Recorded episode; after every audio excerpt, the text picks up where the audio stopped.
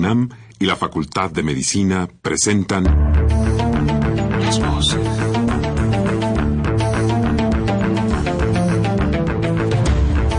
Voces. Las voces. Las voces. Voces. Las voces de la salud. Reflexión y análisis de las ciencias médicas.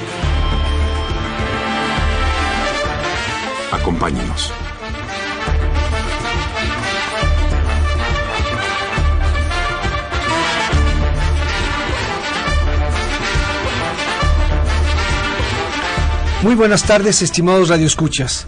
La Facultad de Medicina de la Universidad Nacional Autónoma de México y Radio UNAM tienen el agrado de invitarlos a que nos acompañen en su programa Las Voces de la Salud. Soy el doctor Eduardo González Quintanilla y el día de hoy para hablar de masculinidades y cáncer genital. Para ello se encuentra con nosotros el maestro en psicología Francisco Eduardo Viveros Pérez. Muy bienvenido, maestro. Hola, muy buenos días. Muchas gracias por la invitación.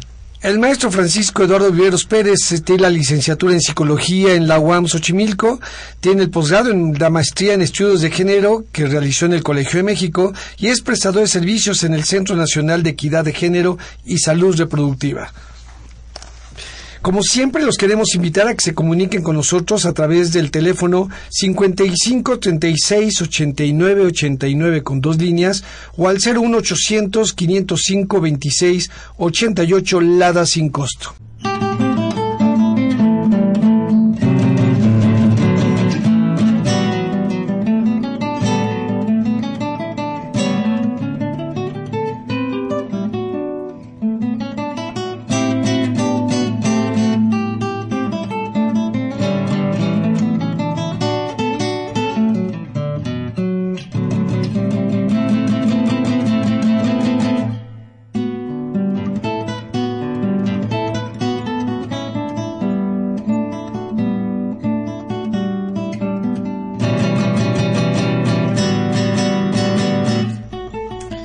Nuevo les damos la bienvenida a nuestro programa Las Voces de la Salud, hoy con un tema realmente interesante, las masculinidades y el cáncer genital.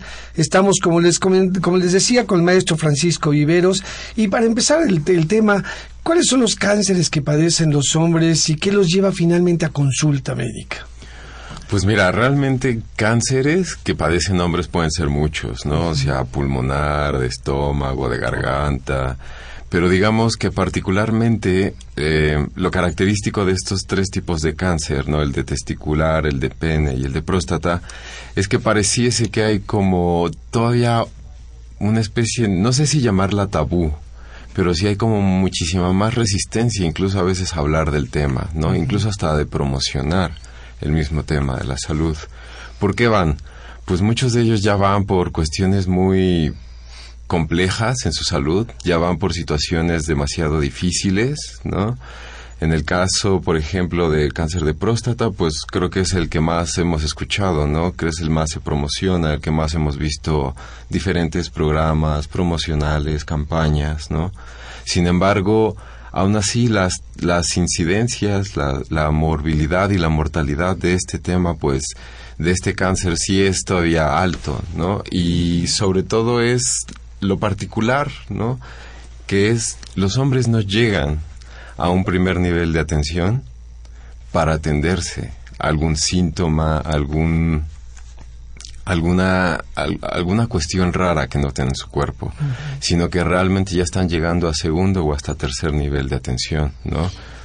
¿Qué, hace que no vayan los hombres, a pesar de, decía muy bien maestro, de no, de notar algunos cambios, de notar algunas cosas, qué hace que los hombres no vayan o qué hace que sí vayan cuando van ya en, situaciones muy avanzadas? ¿Por qué? ¿Qué hace que no vayan? Pues es que es, es increíble y es una infinidad de motivos, ¿no? Hay cuestiones económicas, ¿no? Cuestiones de distancias incluso, ¿no? Cuando estamos pensando en comunidades o pensamos en poblaciones muchísimo más alejadas, no urbanas, ¿no? Tal vez. Hay cuestiones que tienen que ver también con su género, ¿no? El hecho de ser hombres también es una causa por las cuales no se va a los servicios de salud. Y, y ahí entran muchos factores, ¿no? Hay desde el es muy común y lo conocemos mucho, ¿no? En nuestra cultura mexicana siempre hacemos uso de la burla o de la broma como una forma también de acercarnos a ciertos temas que nos es muy difíciles de trabajar o de entender, ¿no? Y, cuando nos referimos a cáncer de próstata, particularmente es un tema que genera mucha polémica y a la vez como mucha necesidad de generar bromas, ¿no? Me pasaba mucho, por ejemplo, te voy a contar una experiencia mientras yo estaba presentando mi tema en, en, la maestría, la cantidad de bromas que se hacían respecto al tema, ¿no? Cómo se hablaban acerca de los hombres, el motivo por qué iban, si, si el hecho de que les hicieran un examen este prostático, no fuese algo, un tacto rectal, por ejemplo, fuese algo que les fuese a gustar, ¿no? Una situación que les fuese a cambiar su forma, su identidad sexual incluso, ¿no? Entonces, ese tipo de situaciones es muy interesante verlas en el cáncer de próstata, porque son factores que, si bien parecen simples bromas, tienen consecuencias muy reales, ¿no? E incluso hasta pueden darte indicios del por qué no van, ¿no? cómo al parecer el acercarte a los servicios de salud para el cáncer de próstata puede llegar a generar incluso el que te cuestionen cuál es tu identidad, ¿no? Como hombre. Y, pero qué interesante lo que dices, porque es este impacto de la cultura, de cómo estamos formados en género, realmente tiene, es profundo y universal, porque a veces hasta el propio personal de salud los médicos no asisten como debería de ocurrir. Eh, con la frecuencia que debería ocurrir, precisamente porque también somos permeados por todo esto, no importa la formación que tengamos. Claro, y algo que mencionas y muy interesante acerca de los servicios de la salud es que también los servicios de salud nos vemos imbuidos en esta situación, ¿no? y, y, eso también fue un aspecto particularmente que me llamó y me atrajo mucho la atención de estos temas, ¿no? El hecho de que cuando yo, yo empecé a hacer mi acercamiento al tema, lo, lo primero que encontraba o leía era que había mucho pudor por parte de los hombres acudir a los servicios, ¿no? Era un pudor de que fuesen examinados, revisados, vistos por otras personas, sobre todo mujeres, por ejemplo, ¿no? Aunque pues, no sé todavía muy bien los datos, pero hasta donde tengo entendido todavía eh, la carrera de urología sigue siendo más masculina. más masculina, ¿no? Tiene más personas hombres que mujeres, ¿no? Y, y sin embargo existía ese pudor, ¿no? De mostrar el cuerpo. Ese tipo de situaciones fueron las que me hicieron también preguntar, bueno, por un lado entiendo, puede haber del lado de los hombres o de los jóvenes ese pudor.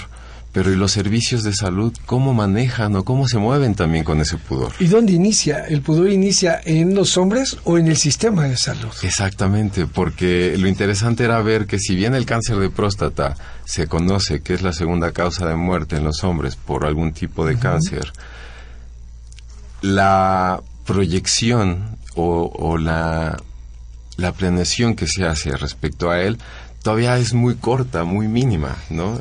Claro, porque decías hace rato sobre hay difusión, pero la verdad es muy pobre, muy escasa todavía. Entonces, ¿dónde inicia este pudor y este acercamiento al tema del cáncer y la masculinidad? Pues puede también pasar por los sistemas de salud, porque, como bien decías, los, las campañas son muy pobres. Así es, y, y ese es en cuanto a próstata, y digamos que el, el cáncer de próstata es como el más visible, ¿no? Ya no hablemos del testicular, que es el menos visible, o el de pene, que es aún menos visible, ¿no? Porque también las cifras de morbilidad son muy, muy bajas, ¿no? Casi es el 0.1% en el caso de pene, y es muy raro que se presente. Sin embargo, el cáncer de testículo sí resulta ser un problema de salud muy importante para la población que va como desde los 15 hasta los 30, 35 años, ¿no? Entonces estás hablando de 20 años, de dos o tres generaciones incluso de personas que pueden estar o no este, con posibilidades de tener este tipo de enfermedades y aún así los servicios no, no están viendo esa parte y sobre todo en la parte de la prevención, que es lo que más me llama la atención, ¿no? Porque en el cáncer de próstata, pues, están todos los indicios, ¿no? Todas las alarmas que te dan. Si empiezas a orinar poco, ganas de orinar en las noches, si tienes problemas incluso hasta de, de, disfunción eréctil, puedes pueden ser indicios, ¿no? A partir de los 40 años, ¿no? Si fumas, si tomas, si tu alimentación no es como muy balanceada. Y, y ahí están, ¿no? Y en el, caso, en el caso del cáncer testicular, pues realmente la prevención es solamente la autoexploración, ¿no? Y, el, y lo interesante es que en los servicios de salud a los jóvenes, por ejemplo, no se les invita a autoexplorarse. Generalmente en las primeras consultas, en los primeros momentos, los servicios siempre están preguntando por la salud en general o preguntan por otros aspectos. Y es, y es ahí en donde también esa parte del pudor me llama mucho la atención, ¿no? Que se hace, que si es un tabú, ¿no? Hablar de los genitales o si es pudoroso para los hombres mencionarlo. Porque digo, como médicos, como médicas, como personal de salud, hasta dónde también estamos visibilizando el cuerpo de esta otra persona, ¿no? Y reconociendo que por su edad, por su situación económica, por su contexto, hay posibilidades de que tengan algunas mayores causas, ¿no? De, padecer este tipo de males, ¿no? Y, en esta um, evitación del tema que se hace desde los temas de salud, del personal, el sistema de salud, pues pasa por eso que decía usted, maestro, desde el principio, eh, este, en esta cultura y en esta formación ¿sí? de género, como nos formamos hombres y como nos formamos mujeres, estamos todos, aún el personal. Hay programas para que el personal pueda ir eh, visibilizando, reflexionando sobre esto para poder no evitarlo. Sí, sí hay programas. Empiezan a desarrollar ya muchas estrategias, ¿no? En diferentes programas con la finalidad precisamente de eso, ¿no?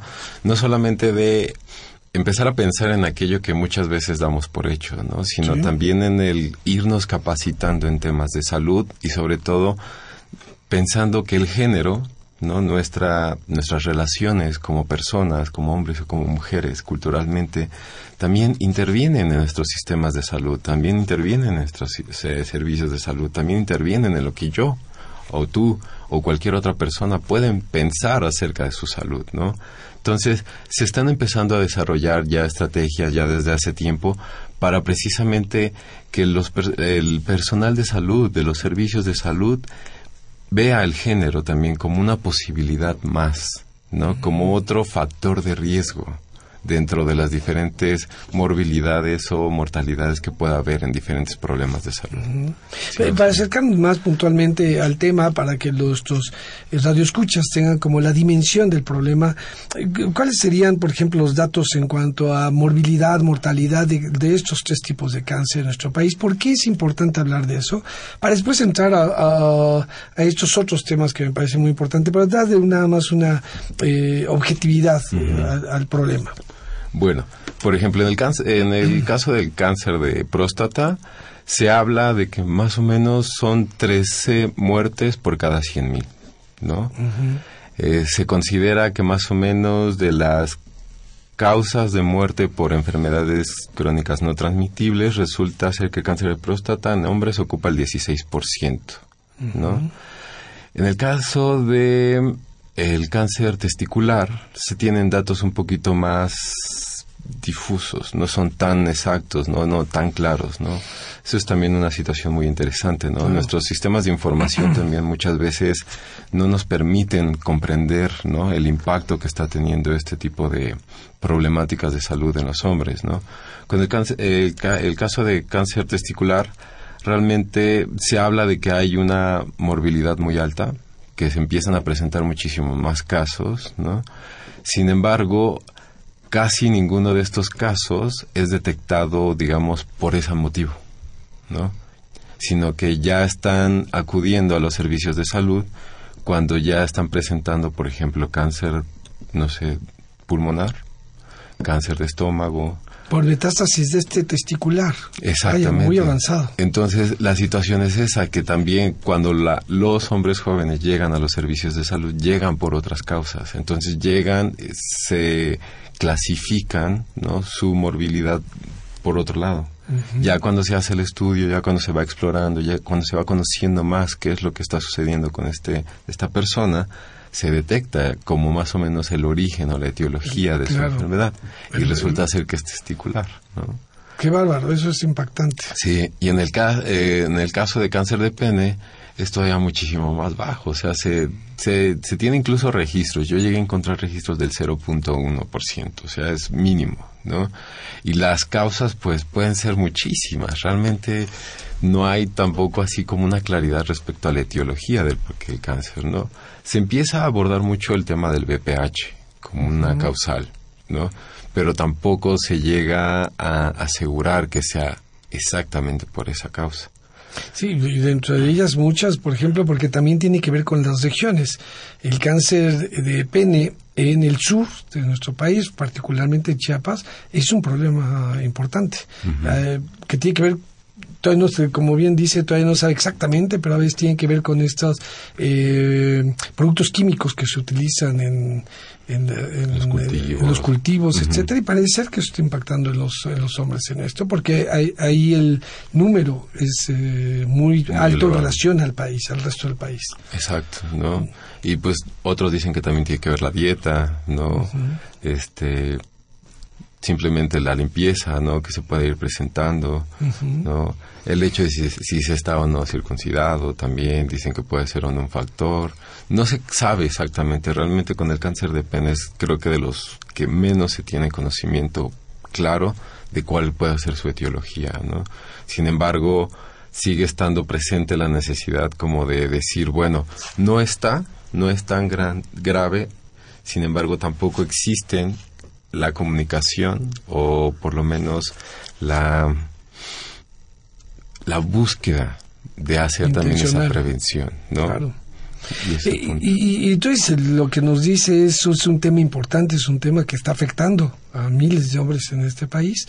Hombres jóvenes, porque la, edad de, este, de, presentación, por ejemplo, del testicular de esos de 15 a 35 años son hombres jóvenes. Y los hombres de 40 años también están en la eh, etapa productiva más fuerte. Entonces el impacto tiene que ver con la salud directa del hombre en lo individual, pero también con, con la economía y la sociedad, las familias, pues, ¿no? El impacto no es, no es poco. No, la verdad que es bastante amplio y no solamente el impacto en la salud recae en los hombres, sino también tiene consecuencias consecuencias para las demás personas a su alrededor. En, cuando, cuando tratamos de entender la salud solamente desde el ámbito biológico, lo que podemos llegar a hacer es generar barreras que nos permitan entender por qué la enfermedad está generando tantas consecuencias o por qué está teniendo tanto impacto en otros lugares, ¿no?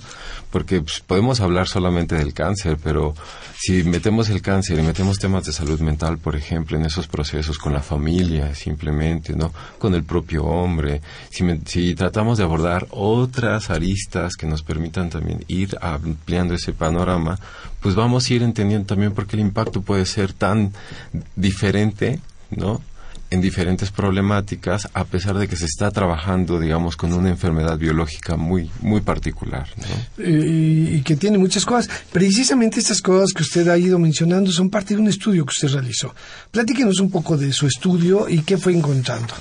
Pues como te decía el estudio parte por un lado pues por mi implicación, ¿no? Por como hombre, pues también hay veces donde uno se empieza a hacer preguntas y cuestionamientos que no sabe ni cómo contestarse o a veces ni siquiera sabe por qué empieza a preguntárselos, pero empiezas.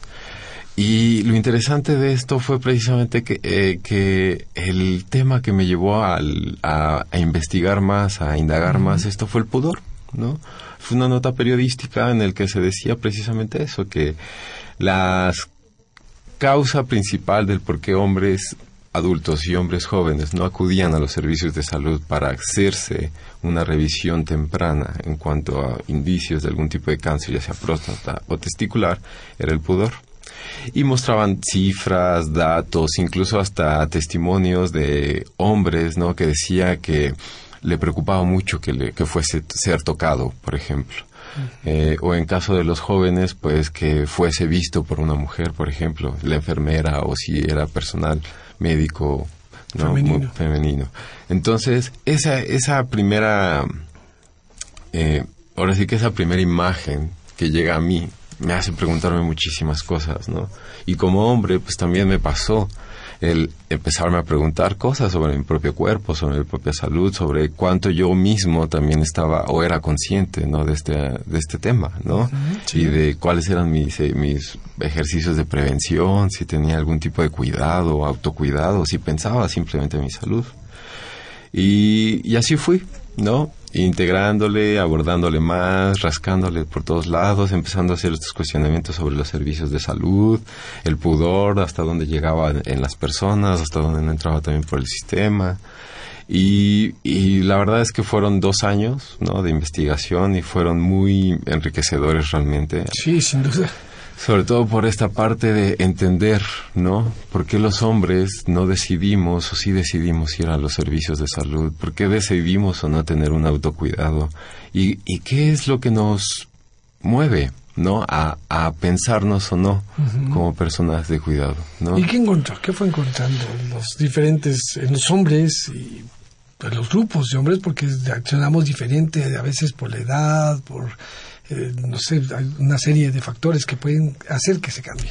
Claro, pues mira, fue, fue una investigación en la que tuve la oportunidad de, de conocer y platicar con 23 hombres, ¿no?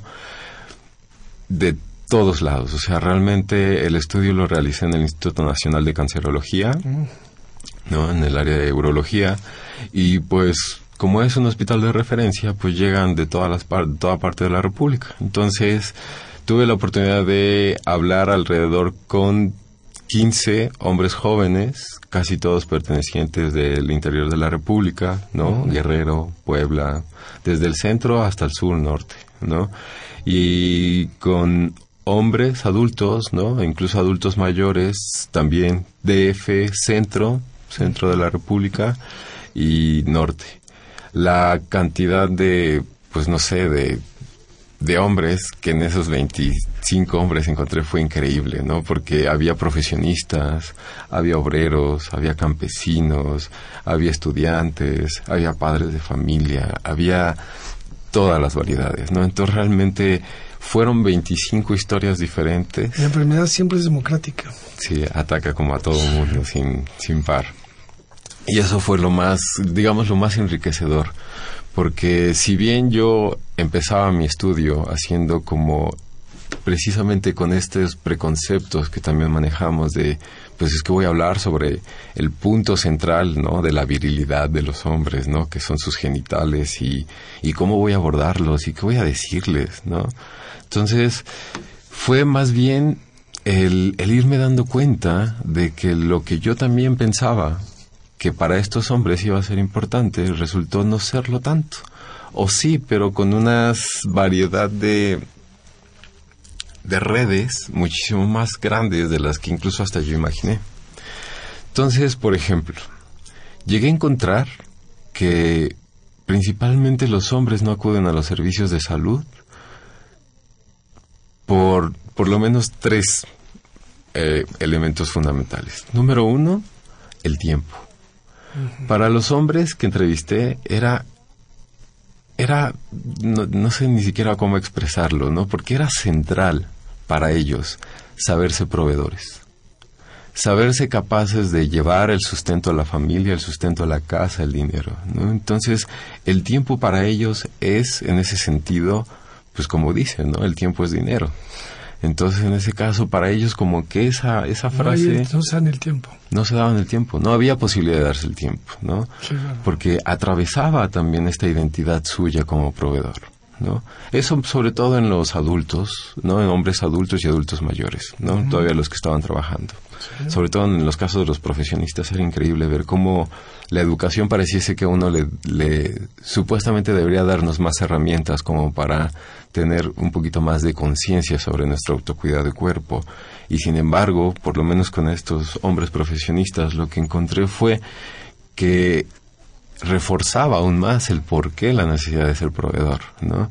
Ya no solamente era lo económico, sino la proveeduría también como estatus, estatus, lo, no lo académico, sí. lo intelectual, ¿no? Son otras formas de proveerse también que estos hombres empezaban a detectar más o menos cuando platicaba con ellos, pero por lo menos para mí sí fue muy impactante escuchar que esa era una de las primeras causas, ¿no? No vengo a los servicios de salud porque si te das cuenta, ve, estamos aquí, llevo dos horas, no sé cuándo realmente van a atender y de aquí en lo que me atienden y cuando salgo, o sea, ya se me fue todo el día y no puedo hacer esto porque tengo que llevarle el sustento a mi familia, ¿no? Tengo que, pierdo dinero, pierdo tiempo aquí. Entonces, ese fue uno de los primeros elementos, ¿no? Y fue estupendo porque de ahí se liga el siguiente, que es el trabajo, ¿no? Con esta misma identidad, ¿no? De proveedor, pues obviamente lo que más defendían era el trabajo. Y sobre todo con estos hombres que eran, digamos, de estratos socioeconómicos más bajos, ¿no? Que eran obreros, que eran campesinos, que eran albañiles. El miedo era a perder el trabajo, ¿no? Y fue un aspecto que también me hacía pensar mucho, ¿no? O sea, cómo cómo el miedo puede estar más bien colocado en perder mi identidad como proveedor y no tanto en mi problema de salud, en mi cuerpo, ¿no? En lo que yo estoy sintiendo ahorita. Y eso fue así un choque muy fuerte porque jamás lo pensé. No, pues además lo que representa, imagínate, es como esta función es más importante que la persona, que el ser. Y, eso es algo que se les deposita, le depositamos a la masculinidad. Exactamente, ¿no? Y se lo depositamos a nuestra propia identidad y a lo que consideramos que debe ser un hombre, o cómo debemos ser hombres, ¿no? Y eso fue así otro aspecto. Porque es triste, ¿eh? Escucharlo así como lo estás expresando es triste. y, y, y, bueno, más a mí fue como una impresión, una impresión increíble, un choque así porque jamás pensaría uno que estos temas tienen que ver con la salud. Uno pensaría en la economía, ¿no? Uno pensaría en los recursos, uno pensaría en otros aspectos respecto al trabajo y al dinero, pero no al hecho mismo de que eso puede influir o no en mi salud, en el que decida o no ir a los servicios de salud. Y el tercero fue el cuerpo, porque precisamente yo decía, ¿cómo puede ser posible, ahora sí, que con toda mi propia carga simbólica, de que el trabajo sea más importante que mi salud. Y cuando yo les empezaba a preguntar un poco acerca de pues, su cuerpo, su experiencia, porque pues sí me tocó eh, entrevistar a algunos hombres que sí les habían extirpado, por ejemplo, uno o los dos testículos, o incluso el pene, ¿no? Entonces, sí fue así como un tema un poquito difícil de ir abordándolo, ¿no? Por manteniendo como también esa, pues, ¿cómo decirlo? Ese cuidado, ¿no? De no, no, no ser tan invasivo en esas preguntas y en ese momento. Pero ellos hablaban de su cuerpo, ¿no? Finalmente ellos nunca, nunca dejaron de hablar en todo ese tiempo, ni del tiempo, ni del trabajo, ni del cuerpo. Pero lo interesante es cómo hablaban del cuerpo. Y era que lo relacionaban con estas otras dos características, con el tiempo y con el trabajo. Entonces, el cuerpo se pensaba, o por lo menos estos hombres así lo pensaban, como su herramienta de trabajo. Entonces decían, si yo voy a los servicios de salud, pierdo tiempo. Al perder tiempo, pierdo el dinero para mantener a mi familia. Puedo tener la posibilidad de perder mi trabajo y aparte, por lo que conlleva el tratamiento, pierdo la capacidad, pierdo la fuerza física para realizar el trabajo. Y ahí, con el cuerpo, por lo menos cuando yo entrevisté a los hombres que eran, digamos, que tenían mayores estudios, lo interesante del cuerpo era que el cuerpo era el que les impedía dar más de sí en el trabajo. ¿no? Era como un obstáculo. Un obstáculo. ¿No? Porque la quimio pues me debilita, entonces no puedo estar las 10, 12 horas que me piden estar en la oficina. Este, había uno que era diseñador gráfico, por ejemplo, y tenía su propia empresa. Y entonces decía, es que no puedo estar en mi empresa, porque me siento muy débil, me siento muy cansado.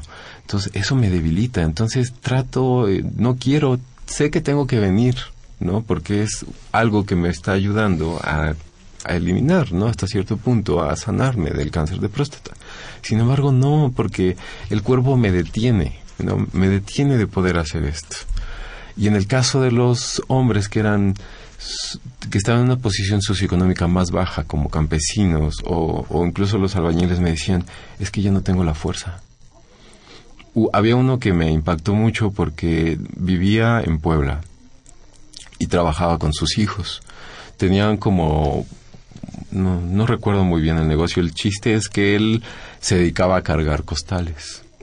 Y el punto era que decía, es que yo ya no ve, ya no quiero venir al servicio porque más entro al tratamiento, me dicen que voy mejorando, pero yo no veo esa mejoría, o sea, no veo ese impacto en mi trabajo. Al contrario, me siento más débil, ya no puedo cargar bultos.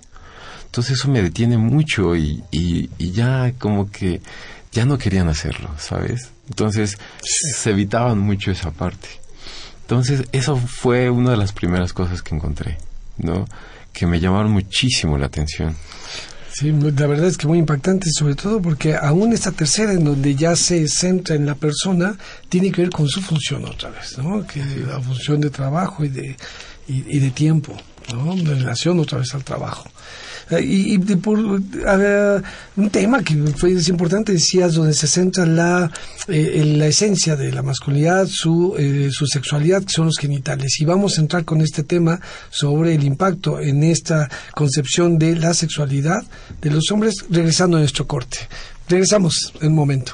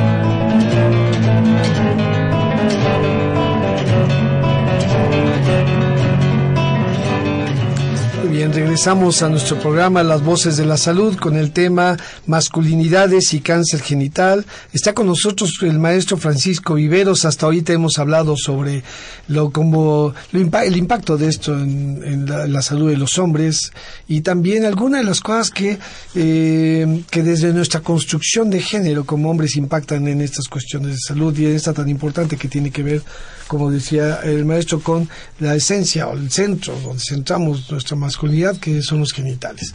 Hay una pregunta del señor Emilio Reja, Roja, creo, de 69 años, eh, y nos pregunta, podemos, si podemos dar más detalles sobre la adquisición de este tipo de cáncer, la relación que hay con el virus del papiloma, había hecho algún comentario usted, la transmisión por vía genital o por vía oral, eh, etcétera. un poquito más de esto nos pide el señor Emilio Roja.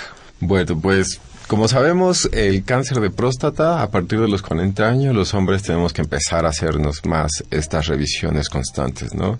Acerca para ir viendo si hay o no inflamación, ¿no? De la próstata. El por qué se da, pues son igual muchos factores. Desde el tabaquismo, muchas, eh, la OMS, por ejemplo, dice que uno de los factores es el tabaquismo, también el alcoholismo puede ser otra causa. Algunos dicen que es el sobrepeso, ¿no? La, la alimentación. Sin embargo, pues también hablan acerca de cuestiones genéticas, ¿no? O incluso si dentro de las mismas familias ha habido casos, hay como mayor propensión a padecerlo, ¿no? En el caso del cáncer de próstata. Digamos que es el más común, ¿no? Es como el que prácticamente todos los hombres podemos llegar a tener, ¿no? Sobre todo a partir de los 40 años, ¿no? En el caso del cáncer testicular, pues pues Menos mm, claras. menos claras también, ¿no? Está la criptoquirdia, que es el hecho de que alguno de los testículos no haya bajado de pequeño, que puede ser un factor de riesgo también. Los golpes, ¿no? Sin embargo, hay toda, hay como mucha disparidad en, en, en esa situación, ¿no? Por lo menos en esa causa, ¿no? Por algunos dicen que sí puede ser con mayor proclividad, ¿no?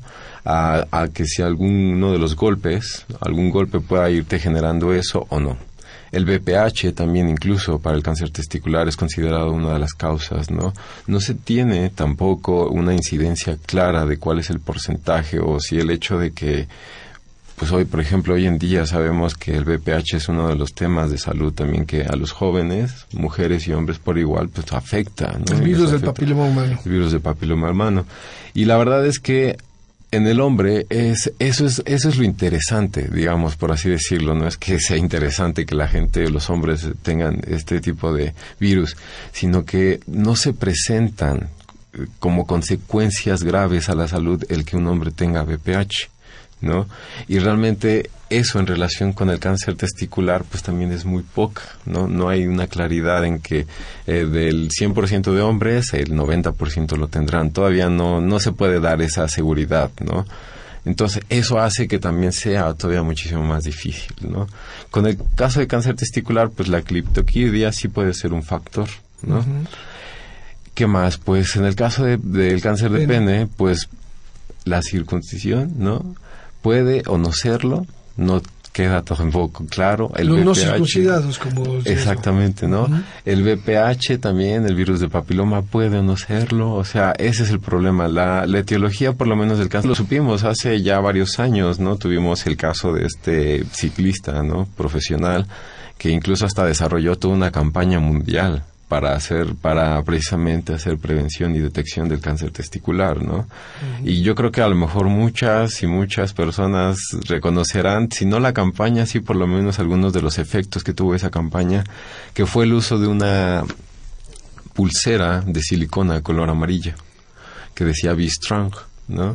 Y precisamente lo que se buscaba con eso era hacer como conciencia de las posibilidades que había de tener o no cáncer testicular.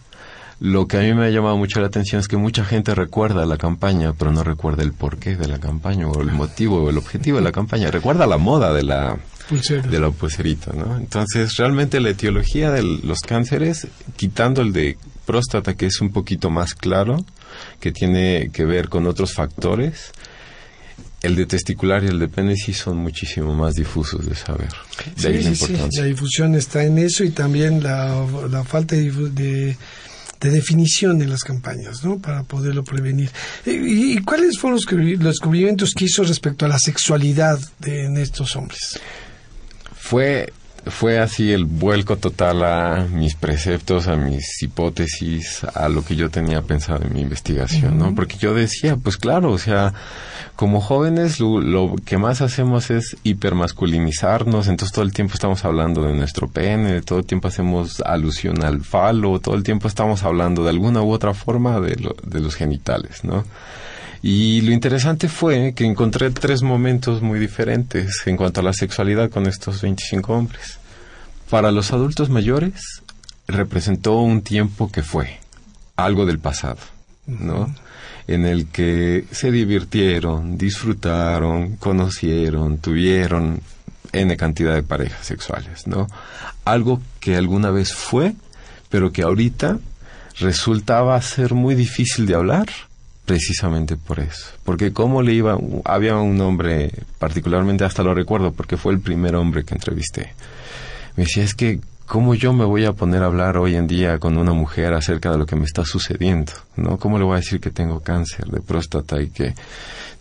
No, pues no, no puedo hacerlo, ¿no? Entonces, es como si ya para los hombres adultos, ¿no? Adultos mayores, la sexualidad desapareciera, ¿no? Ya no existiera o hubiese sido algo, un elemento que hace tiempo fue, ¿no? Regresándolo a la parte de la juventud. Con los jóvenes, ahí fue donde sí fue como darme, ¿no? Un golpe enorme. Resultaba ser que tampoco era tan importante por lo menos para estos jóvenes con los que yo tuve la oportunidad de platicar, su tema estaba en qué es lo que querían hacer, ¿no? ¿Qué, ¿Quiénes querían ser como hombres? ¿A qué querían dedicarse? ¿Qué oportunidades querían desarrollar en su vida, ¿no? Entonces, les preguntaba sobre su sexualidad, ¿no? Si sentían eh, que cambiaba o de qué forma ellos llegaban a percibir un cambio y decía que realmente no cambiaba mucho, ¿no? Muchos de ellos me dijeron que tenían una pareja en ese momento y que su pareja pues les entendía, ¿no? Les, les entendía lo que estaba pasando y los apoyaba. Pero en, pero realmente no, no, no parecía ser importante, ¿no? O sea, yo esperaba, ¿no? Digo, con estos preconceptos que también uno tiene acerca de la virilidad, ¿no? Que estos jóvenes me estuviesen hablando todo el tiempo, o por lo menos como evitando hablar ese tema, mostrándome lo que sí, ¿no? Lo que sí hacen, lo que sí pueden hacer, lo que nunca han dejado de hacer, lo, el hecho de que siguen siendo hombres y pueden tener una sexualidad. Pues no, les importaba más, incluso les preocupaba más el poder, más bien, encontraban en esta, en esta situación del cáncer la oportunidad de cambiar muchos de sus hábitos y su forma de ser. ¿Qué es lo que uno me decía particularmente? Con todo esto que me ha sucedido, me he dado cuenta que quiero aprovechar la vida. Quiero dedicarme a, a tocar guitarra, ¿no? Quiero estudiar una carrera porque si, digamos, su estrato económico era muy bajo, ¿no? Entonces decía, quiero darme esa oportunidad de, de, buscar un futuro, ¿no? Entonces estaban como, decía mi maestra de tesis, como que en estos jóvenes más bien lo que está muy metido es la idea de la modernidad, ¿no? Esta nueva forma de ser en el que estamos buscando constantemente ser alguien más, alguien diferente, ¿no? Crecer, como que eso era lo que buscaban. Entonces me, me fue muy impactante, ¿no? Claro. Y en el caso de otros hombres adultos, por ejemplo, fue el reconocimiento de una sexualidad que antes no podían o que nunca habían pensado, que era una sexualidad que estaba basada en la comunicación con su pareja, en donde realmente empezaban a explorar nuevas formas de sexualidad, en donde no siempre uno me lo decía, no es que yo ahorita pues también por el tratamiento pues no siempre puedo tener una erección. Sin embargo, he descubierto con mi esposa otras prácticas que también nos, nos resultan placenteras para los dos, ¿no? Y, y, era algo que antes yo no pensaba o nunca pensé que también eso pudiese ser como placentero, ¿no? Tuviese ese impacto para mí. Siempre creía que lo más importante era la penetración, ¿no? El, sexo coital. ¿no? Solamente. Y me doy cuenta de que no, ¿no? Y lo interesante es que me hablaba mucho de cómo ese reencuentro también con su esposa tuvo pues eh, digamos, cuestiones positivas muy grandes, ¿no? Porque había mayor comunicación, ¿no?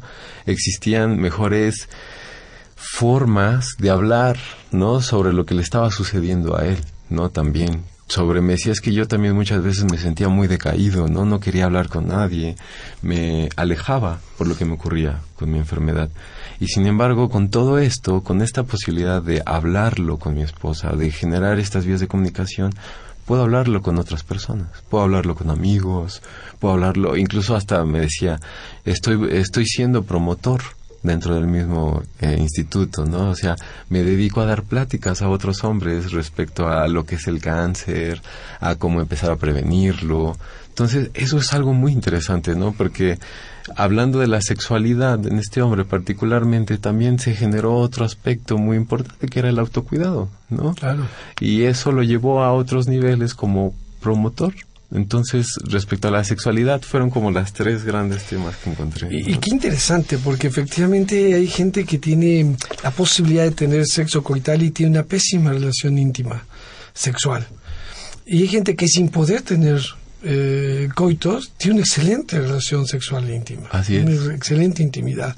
Y estos encuentros, cambios, es realmente revelador esto que tú encontraste. Porque para ellos también era revelador. Claro. Se convirtió en un aspecto que ellos decían, es que estoy también dándome cuenta cómo era, cómo debía ser como hombre y lo que tenía que ser como hombre. Y más entrar en ellos, qué interesante, en relación a todo esto de por qué no, cómo cambia ya con la enfermedad. Así es. ¿no?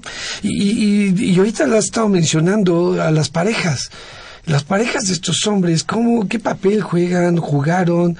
Eh, ¿Qué encontraste en relación a la pareja? Que me parece también muy interesante. Es increíble el lugar que ocupan las mujeres en los temas de la salud de los hombres. Para el caso las parejas, esposas, las que los acompañaban, las que cuidaban, las que atendían, las que estaban ahí, o sea, muy muy marcado este papel como muy tradicional de la mujer, ¿no? En, atención a ellos como mujeres. Pero por otro lado aparecían también estas otras mujeres que eran con las que sí tenían relaciones sexuales, las que sí podían erotizar, las que sí llegaban a ver de otra forma, ¿no? Y entonces llamaba mucho la atención porque en esta gama, ¿no? de experiencias en estos hombres, las mujeres entraban en estos dos papeles, ¿no? O en algunos casos entraban como las que los llevaron a los servicios de salud. Es me, me llamó muchísimo la atención ver cómo todavía los hombres no acudían a los servicios de salud incluso cuando ya estaban viendo, eh, o sea, situaciones físicas muy concretas. Te comento el caso de un hombre joven, tendría unos 33 años, en Guerrero, que me contaba que un día fue a dejar a su hijo a la escuela. Y iba de regreso y dice que de repente sintió un dolor muy fuerte, pero ya no solamente en el vientre, sino ya también como en los testículos. Y cuando llegó a su casa se revisó y se dio cuenta de que estaba orinando sangre también. Y lo interesante fue que lo dejó pasar, ¿no? O sea, no hizo nada en ese momento, sino hasta que después llegó su pareja, su esposa, y le contó. Entonces la esposa le dijo, es que eso ya no es normal, ¿no? ¿Por qué no vamos a los servicios o por qué no vas al médico? Y entonces fue hasta ese momento en el que este hombre decide ir a los servicios de salud, ¿no? Entonces, la mujer en este caso también ocupa, ocupó y ocupa un lugar muy central porque como, digamos, parte de esta cultura de género, ¿no? Tradicional, en estos papeles tradicionales, las mujeres siguen atendiendo a los hombres, incluso en, los, en, sus cuestiones de salud, ¿no? Entonces, la mujer resultó ser como portavoz de lo que le estaba sucediendo al hombre, y entonces fue la que convence, por así decirlo, de la necesidad de ya acudir a los servicios de salud. Sí, más, más ad hoc con este papel tradicional, como bien comentas, sobre este cuidado de las mujeres a, todo el grupo familiar, incluyendo los hombres. Así es. ¿Y qué ocurre después del diagnóstico? Eh, el papel de la mujer y esta reacción de los hombres ante el primer acercamiento. ¿Qué ocurre cuando hay un diagnóstico? ¿Qué pasa con las mujeres cuando se enteran que hay una, un cáncer genital? ¿Hay, algún cambio en, esto, en ellos y en ellas? En ellos sí, no debo admitirlo, no todos dijeron lo mismo, hubo pocos, fueron pocos hombres, pero me llamó mucho la atención que muchos de ellos a partir de este de esta noticia de lo que también culturalmente no se sabe o, se piensa cuando uno dice cáncer no todo lo que uno empieza a pensar pues obviamente me hablaban estos hombres de lo que conllevó en la familia, simplemente en la relación familiar, ¿no? En los hijos, en las hijas, en las esposas.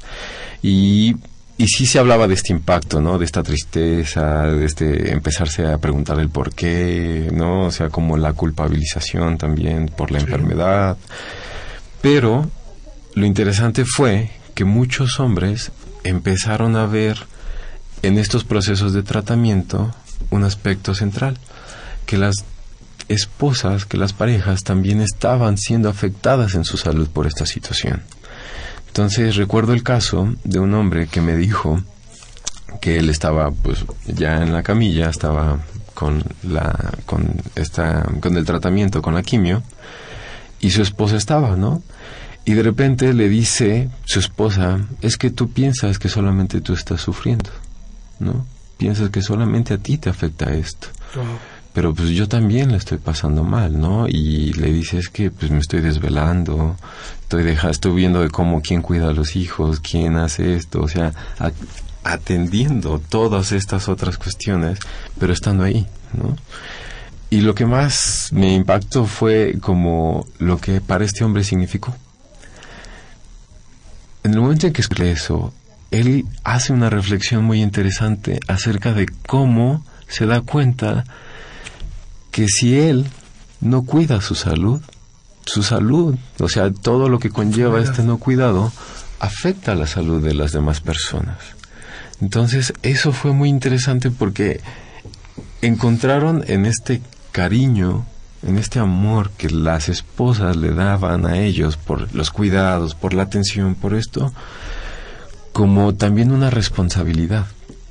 Una responsabilidad de decir, tengo que ser más consciente de que si yo no estoy bien, mi esposa no va a estar bien. Que si yo no estoy bien, mis hijos, mis hijas tampoco van a estar bien. Entonces puede afectar. Entonces, eso es algo que también me, me, llamó mucho la atención porque sí fue un ejercicio de reflexión que hacen muchos de estos hombres, ¿no? Y es algo que muchas veces nos falta como hombres darnos cuenta, que nuestras acciones también tienen consecuencias claras. Todas, en la salud y en la enfermedad. ¿No? Hacia otras personas. Y no solamente hacia las mujeres, hacia los niños, hacia las niñas, adultos mayores, sino incluso hacia otros hombres. ¿no? Entonces, esa situación en este hombre en particular hizo que después se enterara que uno de sus compadres también tuviese cáncer, le detectaron el cáncer. Entonces, ¿qué hizo? Fue darle un acompañamiento. Acompañamiento emocional, ¿no? Acompañamiento a los servicios, le empezó a explicar su propia experiencia, como también otra forma de él hacer ese cuidado, ¿no? Y ahí es donde yo un poco hablo en, en, en investigación de que si bien no dejaba de tener como este papel de proveedor, ¿no? El hombre, ¿no? Seguía manteniendo una idea de proveeduría, era otra cosa lo que estaba proveyendo. Ya no se enfocaba solamente al trabajo, al tiempo, a mi cuerpo como una herramienta de trabajo, sino ya estaba viendo que también podía proveer otras cuestiones, ¿no? Como atención, cariño, cuidado, respeto, ¿no? Y que eso pues también lo hacía sentir como hombre. Qué, y qué interesante y qué cambio, porque en general la construcción de hombre tiene que ver con esta idea de, eh, de individualismo, etcétera.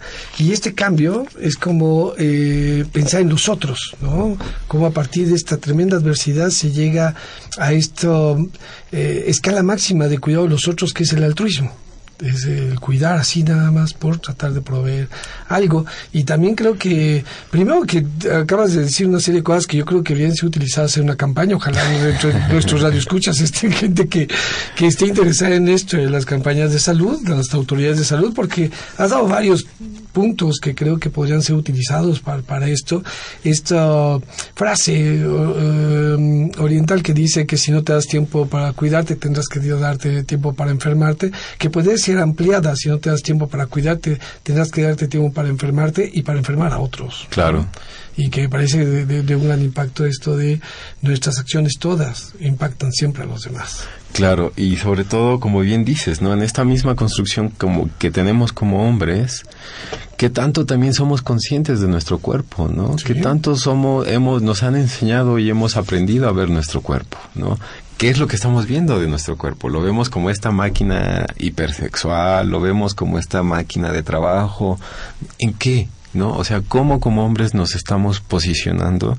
Porque también eso va a hablar mucho acerca de lo que estamos o no diciendo Uh -huh. y de cómo nos puede afectar esta situación en gran medida, ¿no? Al no tener incluso el conocimiento de qué es lo que estoy sintiendo.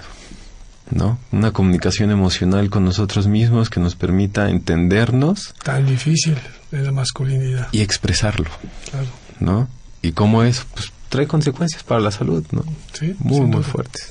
Sí, sin duda. El, el, tal vez el analfabetismo emocional es más fuerte en los varones que, que en las mujeres en general.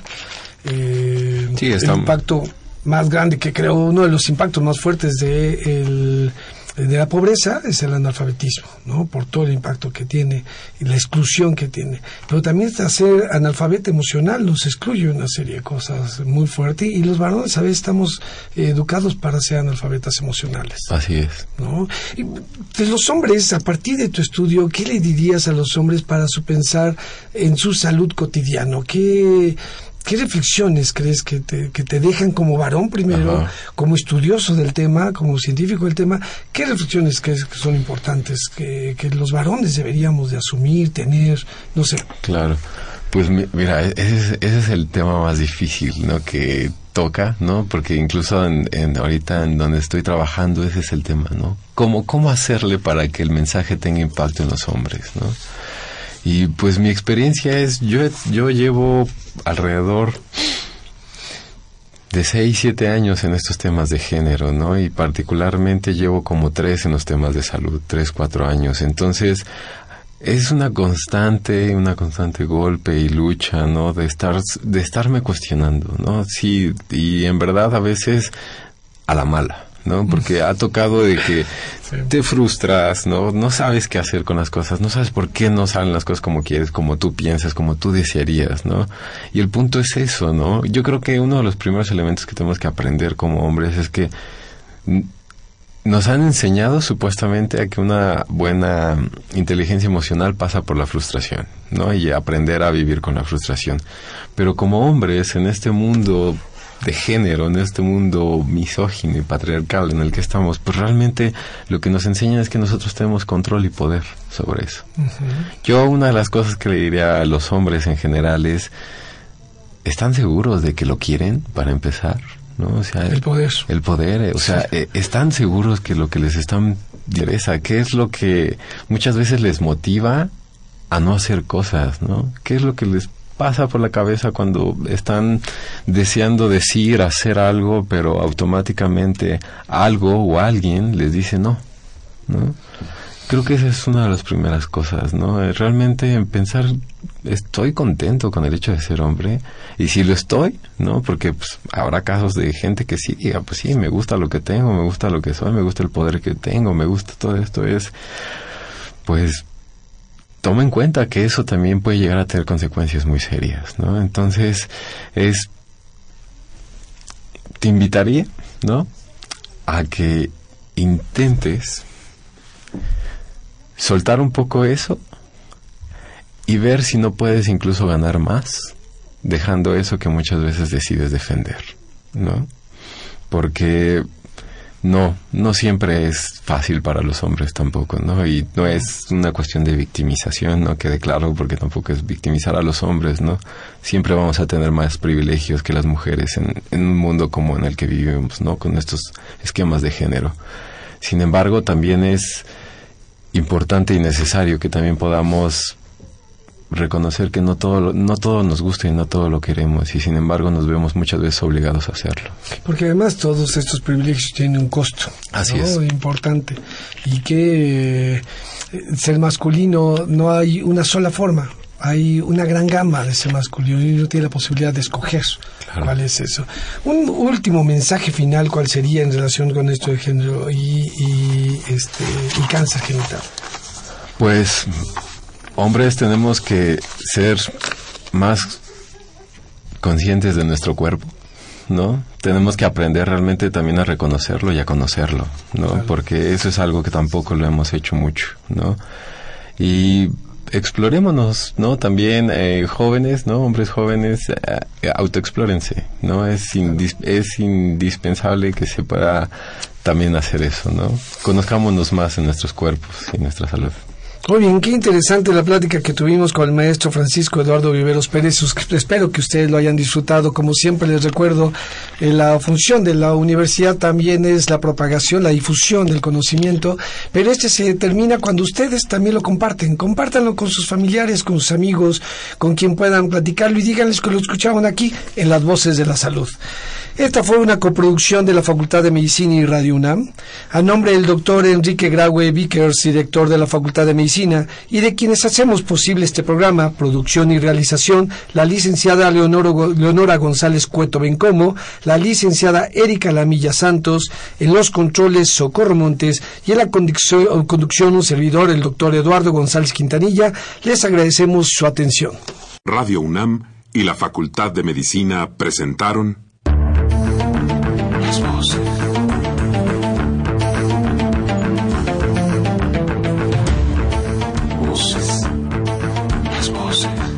Las voces. Voces. Las voces de la salud. Reflexión y análisis de las ciencias médicas.